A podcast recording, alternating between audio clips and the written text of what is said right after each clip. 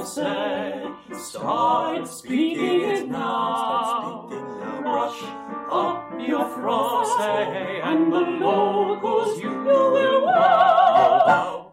Bonjour, chers francophiles, and welcome to our podcast, Brush Up Your Français with Prêt à Parler. If you are new to our podcast, bienvenue. I'm Isabelle Nicolas, the founder and CEO of Prêt à Parler. As a native Quebecoise, born to a Franco Belgian family, now living in Geneva, Switzerland with my two toddlers, I am no stranger to the expat and busy parent reality. Trained as a professional opera singer, my passion for the arts and languages led me to become an ambassador of the French language and the Francophone culture, i.e., a French teacher. I founded Prêt à Parler in January 2015. Since then, my team and I have been hard at work helping busy professionals and parents improve their language skills by providing a high quality, eco friendly, fun, no nonsense approach to learning French online. This podcast is meant to be the perfect learning companion for you if you are currently learning or relearning French. You can find all the transcript of all our episodes on our website, www.pretaparler.ch, P R E T A P A R L E R. And you can also find more free grammar, vocabulary, and pronunciation videos on our social media channels that is, Facebook, Instagram, and YouTube. Let's start this week's episode with our super prof Brice and Sandra with On en parle. Let's talk about it. Today, they will be talking about les meilleurs souvenirs de vacances. And this means the best holiday memories. If you are of level A1 and above, this chronique will be just perfect for you to improve your French comprehension skills. If you are a real beginner, I highly recommend that you skip that part and you go directly to the next chronique, the French sounds of music with me in English, to work a little bit on your pronunciation and to get pronunciation hacks using music. Allez, on en parle avec Brice et Sandra. Bonjour tout le monde, bonjour à tous. Salut Sandra. Bonjour Brice, et oui, salut à tous, bienvenue dans On en parle. Et aujourd'hui, Brice, de quoi parlons-nous? Eh bien, nous allons parler euh, des vacances euh, dans ce podcast et de nos meilleurs souvenirs de vacances.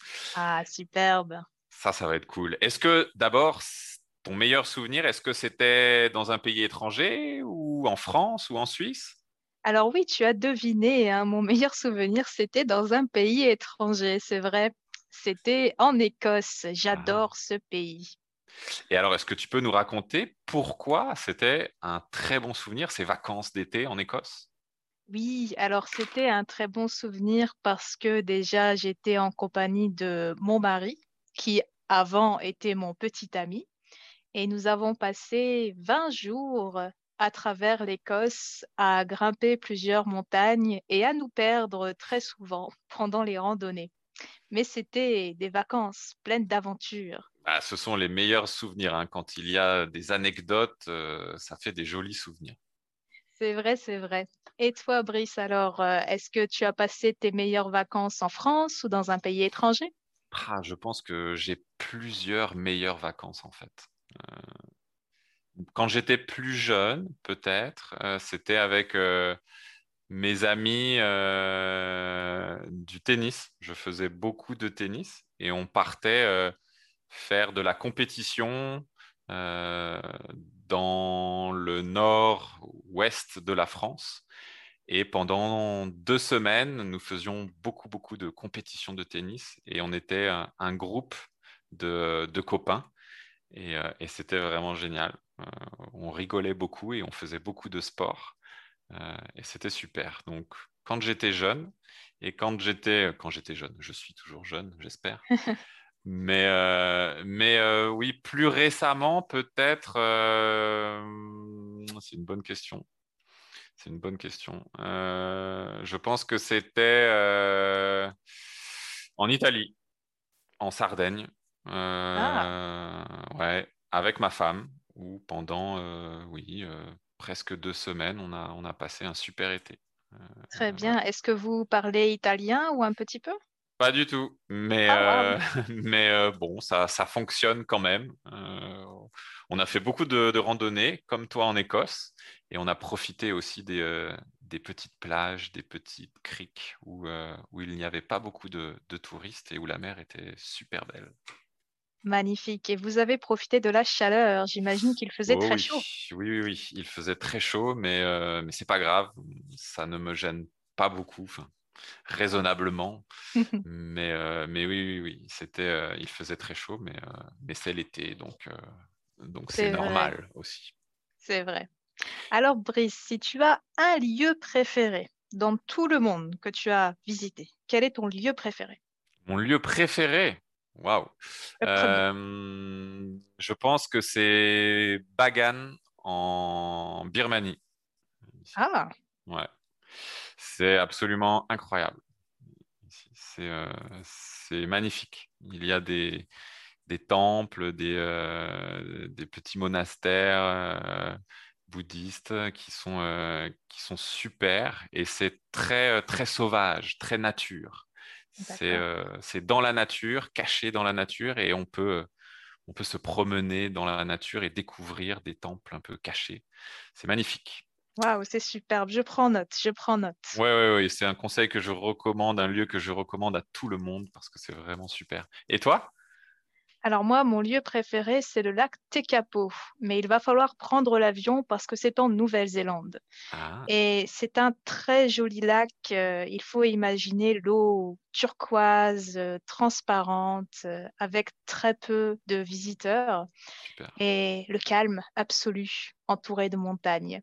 C'est magnifique. est-ce que c'est, j'ai l'image d'un lac avec des plantes violettes. Je ne sais pas exactement si c'est ce, ce lac dont tu parles. C'est peut-être un cliché que j'ai dans la tête. Alors, il y a, c'est vrai, des lacs avec des plantes de différentes couleurs, mais celui-ci, c'est vraiment un lac où l'eau est bleu azur, mais réellement très, très bleu. Et euh, c'est justement dû à, à une algue. Donc, euh, tu as peut-être raison, c'est grâce à une plante qu'il est bleu comme ça. Très bien. Je regarderai. Je prends note de ta recommandation ici. Et tu prends les avions. Et je prends aussi l'avion. Oui, c'est vrai. Mais bon, nos destinations ne sont pas à côté, hein, je crois. Non, c'est que- vrai. Il faudra faire euh, deux vacances différentes, chers auditeurs. Écoutez, on vous retrouve la semaine prochaine pour un autre podcast. Merci Sandra.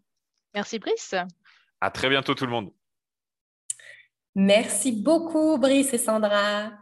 Now let's move to the next chronique, the French sounds of music.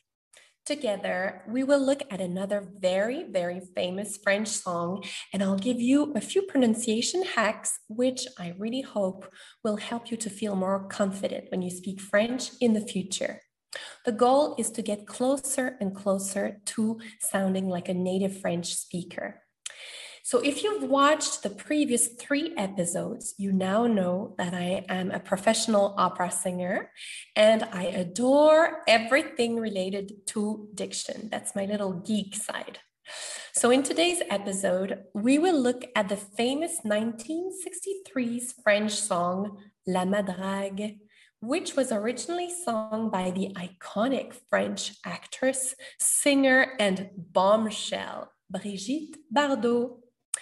If you have never heard of her before, I would say that she was the French Marilyn Monroe. She was quite something in every aspect.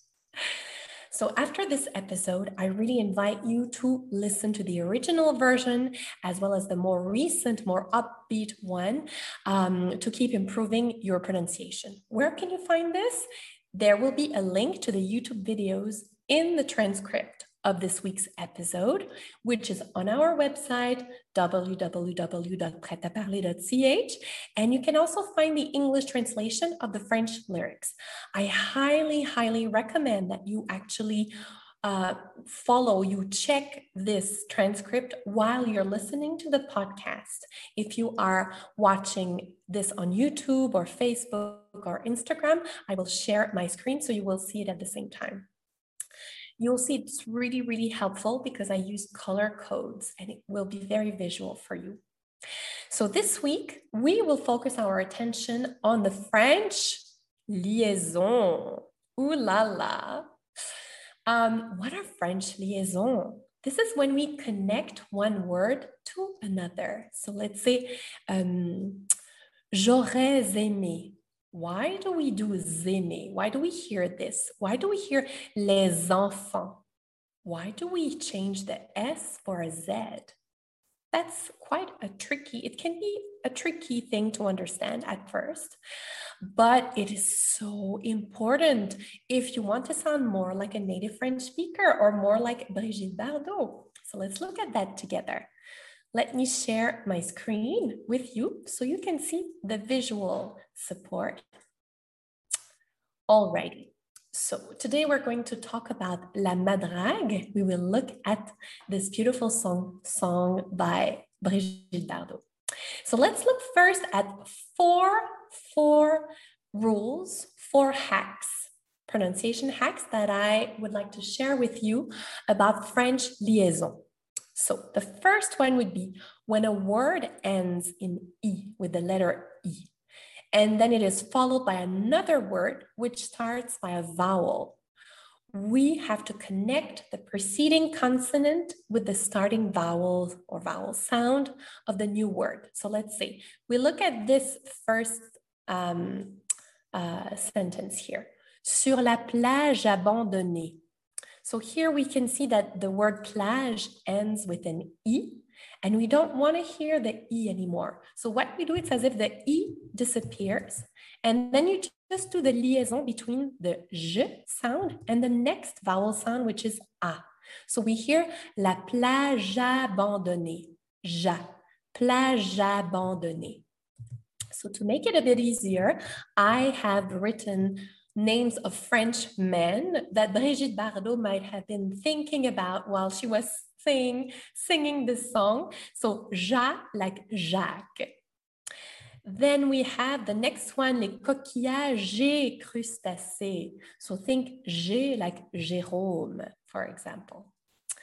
Then we have the second pronunciation rule or hack about the liaison. If you have a word ending with the consonant N, T, or R, which we will have in the song, and then these consonants are followed by another one, another word starting by a vowel or a vowel sound.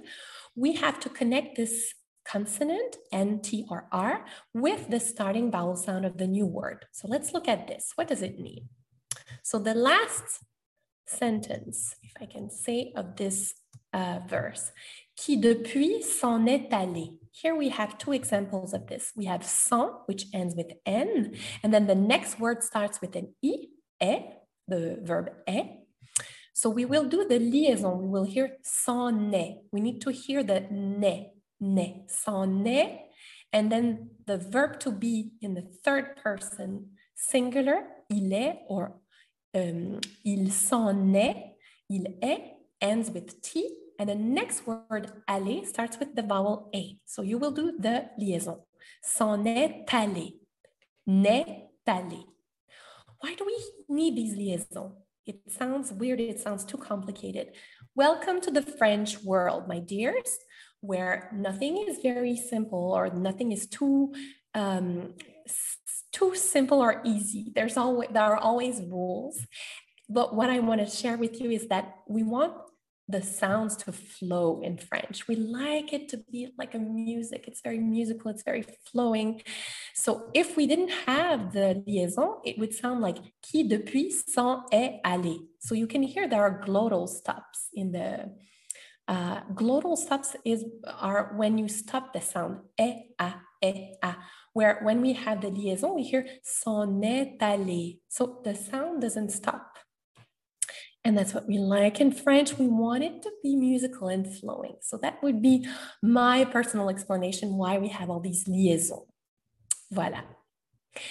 The third pronunciation hack would be when a word ends with the with s and it is followed by another word which starts with a vowel or a vowel sound, we have to change this s for a Z, and we need to connect the Z sound with the starting vowel or vowel sound of the new word. Okay, let's look at this. What does it mean? Second sentence of the second verse. Dans des valises en carton. So we can see that valise is a plural form. It ends with S. Valise mean baggage, or not baggage, but luggages. So valise en. We change the S for a Z because the following word starts with a vowel or a vowel sound. Here it is en. So we don't want to hear des valises en carton. There's a glottal stop, a little stop, and we want it to flow. So des valises en carton. And I thought maybe the closest to the zan sound could be uh, Zanzibar, Zanzibar, the, the, uh, the country. Voilà, le Zanzibar. Um, voilà. And then uh, the next pronunciation hack for the final French liaison hack would be when a word ends with the letter, the consonant D, and is followed by another word which starts with a vowel or a vowel sound, we have to change this D sound for a T. So the D becomes a T, and we connect this T sound with the starting vowel or vowel sound of the new word. Let's look at how we do this. Third sentence of the second verse. Et c'est triste quand on, quand on pense à la saison. Alors, here, quand, when, ends with a D. And then we have a following word which starts with this vowel sound on, the nasal vowel sound on. So we need to change the D for a T. Quand on pense à la saison. Okay, so if it's the first time you hear this, it might be a bit overwhelming. It will come with time. Practice makes perfect. Don't worry. Don't worry about it too much. Just listen to the song and enjoy. Alors, on va regarder. Let's look at the first verse. Sur la plage abandonnée, coquillages et crustacés, qui l'eût cru déplore la perte de l'été, qui depuis s'en est allé. So you will hear in the in the version of Brigitte Bardot, she is more of a singer who kind of speaks and uh, speaks things at the same time. So you hear the vowel sounds and the pronunciation really well when she sings. And she has that nonchalant, very French, uh, sexy voice, uh, which everybody fell in love with. Not only her beautiful uh, body and face, but also her voice was delightful. So I'm going to try to replicate what she does. I'll do my best. Sur la plage abandonnée, oh, we'll do that again. Sur la plage abandonnée, coquillages et crustacés, qui du cru déplore la perte de l'été, qui depuis s'en est allé. And the next verse, on a rangé les vacances dans des valises en carton et c'est triste quand on pense à la saison du soleil et des chansons. Alors, on va chanter. On a rangé les vacances dans des valises en carton et c'est triste quand on pense à la saison du soleil et des chansons. And then we are going to, I would say it is not really, the first two verses were more like choruses. There's not a real chorus in the song, but these would be more like a verse, probably. Alors, le verset, euh, le couplet, pardon. Pourtant, je sais bien, l'année prochaine, tout refleurira, nous reviendrons. Mais en attendant, je suis en peine de quitter la mer et ma maison. Alors ici, let's think that when we connect the R with the E, Ré, think about the name Rémi, which is the name of a French man. Maybe it's the first time you hear it. Rémi, voilà. Let's sing.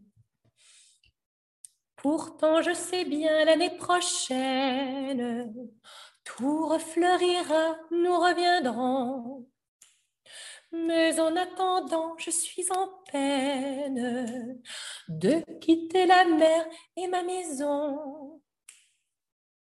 And then we go back to the next part, which is about the wind, the north wind, le Mistral. Le Mistral va s'habituer à courir sans les voiliers et c'est dans ma chevelure ébouriffée qu'il va le plus me manquer. Le Mistral va s'habituer à courir sans les voiliers. Et c'est dans ma chevelure ébouriffée qu'il va le plus me manquer. Next one. Le soleil, mon grand copain, ne me brûlera que de loin.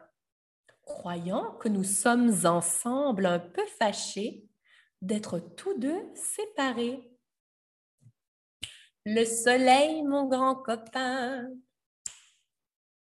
ne me brûlera que de loin.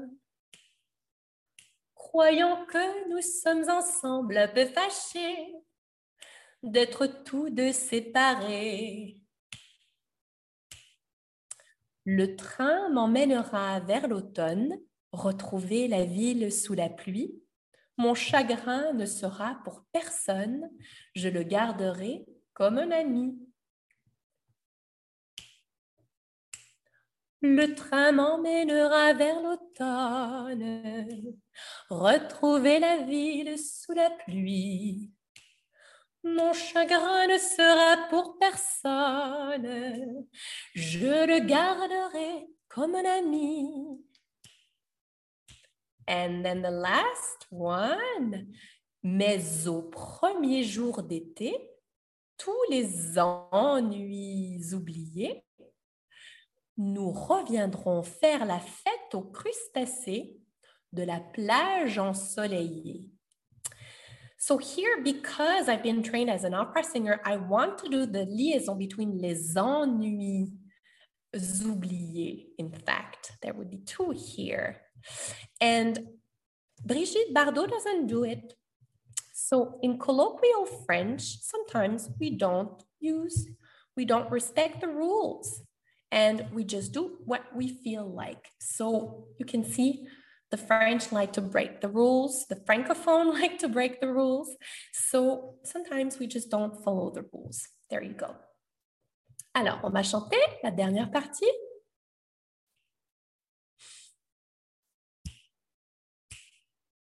Mais au premier jour d'été, tous les ennuis oubliés. And then what Brigitte does, tous les ennuis oubliés. Nous reviendrons faire la fête aux crustacés de la plage ensoleillée. De la plage ensoleillée. De la plage ensoleillée. Ouh là là, hein? Vous avez aimé pratiquer les liaisons françaises? I hope you now feel more confident when you speak French thanks to my little pronunciation hacks. Maintenant, our next chronique will be Prête-moi ta plume with our super prof, Catherine. Chères auditrices, chers auditeurs, et si ce mois-ci nous rendions un hommage tout particulièrement à la nature? Vous êtes plutôt montagne? Je vous propose de découvrir Roger Frison-Roche, qui a marqué la littérature par ses récits qui se déroulent bien souvent à des altitudes très élevées. Tout naturel pour cet auteur français qui était aussi guide de montagne et explorateur.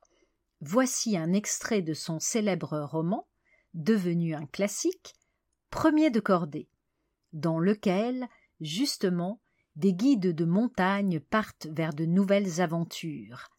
Accrochez-vous, vous êtes en Savoie dans les années quarante. Debout, debout crie Georges à la Clarisse, en secouant la poussière de foin qui lui rentre par le cou par les manches et saupoudre ses cheveux. Vite en bas, fait déjà grand jour. En un clin d'œil, la troupe est debout et descend comme une avalanche le raide escalier de bois. Après une rapide collation, ils s'élancent comme des collégiens en vacances à travers les alpages, ils vont et viennent sans discipline. Georges à la Clarisse en tête, raidi sur ses pieds beaux. Il marche bien et semble prendre plaisir à forcer l'allure. Qu'est-ce que ça serait si on ne t'avait pas coupé les pieds? remarque judicieusement Boule. On ne pourrait pas te suivre, mais t'as mangé du lièvre à la clinique. Pas possible. Lorsqu'ils atteignent les vacheries de Balme, les troupeaux sortent dans un halo de buée et l'immense carillon alpestre reprend possession de la montagne en fête. Il monte à travers landes et rocailles jusqu'au signal des posettes. Bien qu'ils soient tous un peu blasés par l'habitude, ils ne se lassent pas de contempler l'inoubliable panorama des cimes. Aline, qui sort très rarement, laisse fuser son admiration et sa joie. Elle bondit au bras de Pierre et lui répète, comme une petite fille qu'on emmènerait pour la première fois à un spectacle espéré, je suis heureuse, Pierre, je suis heureuse, j'aime tant la montagne. Lorsque nous serons mariés, tu ne me laisseras pas à la maison, tu m'emmèneras en course. Certainement, chérie, répond Pierre, comme pour se persuader lui-même de la chose. Quittant les gazons ras des alpages, il pénètre sous les mélèzes habillés, vert tendre de leurs fraîches pousses printanières. Les chants d'oiseaux s'élèvent de toutes parts incorrigibles chasseurs, Boule et Paul cherchent à dénicher les coques de bruyère qui gîtent sous les basses branches des vernes. En face se dresse, rougeâtre et déchiquetée, la chaîne des aiguilles rouges. La petite bande déboule maintenant dans l'ombre de la forêt et atteint rapidement le col des montées. Ce couloir dramatique où tout l'hiver roulent des avalanches, lieu sauvage tranché par un courant d'air violent qui s'y engouffre et déferle sur la Valorcine. Haut de trente mètres, sur sa face nord et plongeant de près de cent mètres vers la vallée, il pointe fièrement vers le ciel une cime tronquée.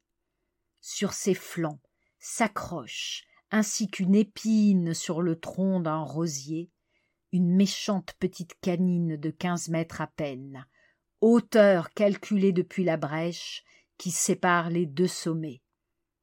Ce hérissement de roc est un terrain d'entraînement favori pour tous les grimpeurs. Divers passages ont été ouverts par de jeunes guides audacieux, et l'on y trouve une grande variété de difficultés. Depuis la classique voie normale jusqu'au terrible surplomb de la minuscule face nord. Et voilà qu'en posant les sacs au pied de l'aiguillette, Georges à la Clarisse déclare négligemment. Puisqu'on est là, si nous en profitions pour nous faire un peu les muscles, bonne occasion, qu'en dites-vous? D'accord, répondent tous les autres, sauf Pierre. Chic, fait Aline, j'ai tant envie de grimper. Pierre trouve la chose peu à son goût. Il commence à s'inquiéter. Montez, si vous voulez, dit-il d'un air dégagé. Je vous regarderai d'en bas. Je vous ai déjà dit que ça ne me disait plus rien. Laisse-toi faire, Pierre, sollicite Georges à la Clarisse. Tu sais bien qu'on avait décidé de recommencer ensemble. Commencez d'abord. Fernand, Boule, Paul, Georges sortent des sacs les cordes, mousquetons, anneaux et pitons. En voyant apparaître tout ce matériel savamment préparé, Pierre devine la conspiration amicale. Vous m'avez eu, dit-il. Bon, je vais essayer. Puis il ajoute tristement. Si par hasard ça me prend, euh, ne vous payez pas ma tête. Bravo, Pierre, j'étais sûre de toi. Tu verras, ça ira tout seul. Tiens, voilà ta récompense, je paie d'avance. Et Aline lui plaque sur les joues un gros baiser sonore. Mouah Es-tu content? Hum Par où commence-t-on? s'informe la jeune fille. Par la voie la plus facile, déclare Georges, et c'est moi qui monte en premier. Tu vas voir, Pierre. Un cul de jatte peut encore se débrouiller quand les doigts tiennent bon. Paul s'inquiète un peu. Fais attention, Georges, tu devrais laisser passer l'un de nous en tête pour euh, tes débuts. Non, mes amis, non. Si je voyais quelqu'un en haut, j'aurais la certitude d'être assuré et ça me donnerait trop confiance. Je veux voir ce que je peux faire. D'abord, ajoute-t-il, méprisant, la voie normale, c'est de l'enfantillage. Il s'attache à trente mètres et commence l'escalade. Maintenant, direction le désert, avec un extrait d'un autre roman culte celui de Jean-Marie Gustave Leclésio, qui s'appelle Désert, tout simplement, un roman dans lequel la belle héroïne Lala, enfant des sables, nous entraîne dans sa passion dévorante pour un mystérieux homme bleu. L'écriture est puissante, et dès le début, le décor, les personnages nous happent. Écoutez. Ils sont apparus comme dans un rêve, au sommet de la dune, à demi cachés par la brume de sable que leurs pieds soulevaient. Lentement, ils sont descendus dans la vallée, en suivant la piste presque invisible. En tête de la caravane, il y avait des hommes, enveloppés dans leurs manteaux de laine, leurs visages masqués par le voile bleu. Avec eux marchaient deux ou trois dromadaires, puis les chèvres et les moutons harcelés par les jeunes garçons. Les femmes fermaient la marche. C'étaient des silhouettes alourdies, encombrées par les lourds manteaux, et la peau de leurs bras et de leurs fronts semblait encore plus sombre dans les voiles d'indigo. Ils marchaient sans bruit dans le sable, lentement, sans regarder où ils allaient. Le vent soufflait continuellement, le vent du désert, chaud le jour, froid la nuit. Le sable fuyait autour d'eux, entre les pattes des chameaux, fouettait le visage des femmes qui rabattaient la toile bleue sur leurs yeux. Les jeunes enfants couraient, les bébés pleuraient, enroulés dans la toile bleue sur le dos de leur mère. Les chameaux grommelaient, éternuaient. Personne ne savait où on allait. Le soleil était encore haut dans le ciel nu, le vent emportait les bruits et les odeurs. La sueur coulait lentement sur le visage des voyageurs, et leur peau sombre avait pris le reflet de l'indigo sur leurs joues, sur leurs bras, le long de leurs jambes. Les tatouages bleus sur le front des femmes brillaient comme des scarabées. Les yeux noirs, pareils à des gouttes de métal, regardaient à peine l'étendue de sable chercher la trace de la piste entre les vagues des dunes. Il n'y avait rien d'autre sur la terre, rien, ni personne. Ils étaient nés du désert, aucun autre chemin ne pouvait les conduire. Ils ne disaient rien, ils ne voulaient rien. Le vent passait sur eux, à travers eux, comme s'il n'y avait personne sur les dunes. Ils marchaient depuis la première aube, sans s'arrêter, la fatigue et la soif les enveloppaient comme une gangue. La sécheresse avait durci leurs lèvres et leurs langues. La faim les rongeait. Ils n'auraient pas pu parler, ils étaient devenus depuis si longtemps muets comme le désert, pleins de lumière quand le soleil brûle au centre du ciel vide, et glacés de la nuit aux étoiles figées. Ils continuaient à descendre lentement la pente vers le fond de la vallée, en zigzagant quand le sable s'éboulait sous leurs pieds. Les hommes choisissaient sans regarder l'endroit où leurs pieds allaient se poser. C'était comme s'ils cheminaient sur des traces invisibles qui les conduisaient vers l'autre bout de la solitude, vers la nuit. Un seul d'entre eux portait un fusil, une carabine à pierre au long canon de bronze noirci. Il la portait sur sa poitrine, serré entre ses deux bras, le canon dirigé vers le haut comme la hampe d'un drapeau. Ses frères marchaient à côté de lui, enveloppés dans leurs manteaux, un peu courbés en avant sous le poids de leurs fardeaux. Sous leurs manteaux, leurs habits bleus étaient en lambeaux, déchirés par les épines, usés par le sable. Derrière le troupeau exténué, Nour, le fils de l'homme au fusil, marchait devant sa mère et ses sœurs. Son visage était sombre, noirci par le soleil, mais ses yeux brillaient, et la lumière de son regard était presque surnaturelle. Ils étaient les hommes et les femmes du sable, du vent, de la lumière, de la nuit. Ils étaient apparus comme dans un rêve, en haut d'une dune, comme s'ils étaient nés du ciel sans nuages, et qu'ils avaient dans leurs membres la dureté de l'espace. Ils portaient avec eux la faim, la soif qui fait saigner les lèvres, le silence dur où luit le soleil, les nuits froides, la lueur de la voie lactée, la lune. Ils avaient avec eux leur ombre géante au coucher du soleil, les vagues de sable vierge que leurs orteils écartés touchaient, l'horizon inaccessible. Ils avaient surtout la lumière de leur regard qui brillait si clairement dans la sclérotique de leurs yeux. Et si je vous parlais à présent d'une autre étendue qui a aussi inspiré bien des écrivains et des poètes Au quinzième siècle, Figurez-vous que l'on jouait déjà avec les mots, et le célèbre poète Pierre de Marbeuf plus que tout autre. Voici donc. Et la mer et l'amour ont la mer pour partage, aux sonorités baroques et au style un brin humoristique. Et la mer et l'amour ont la mer pour partage, et la mer est amère et l'amour est amer.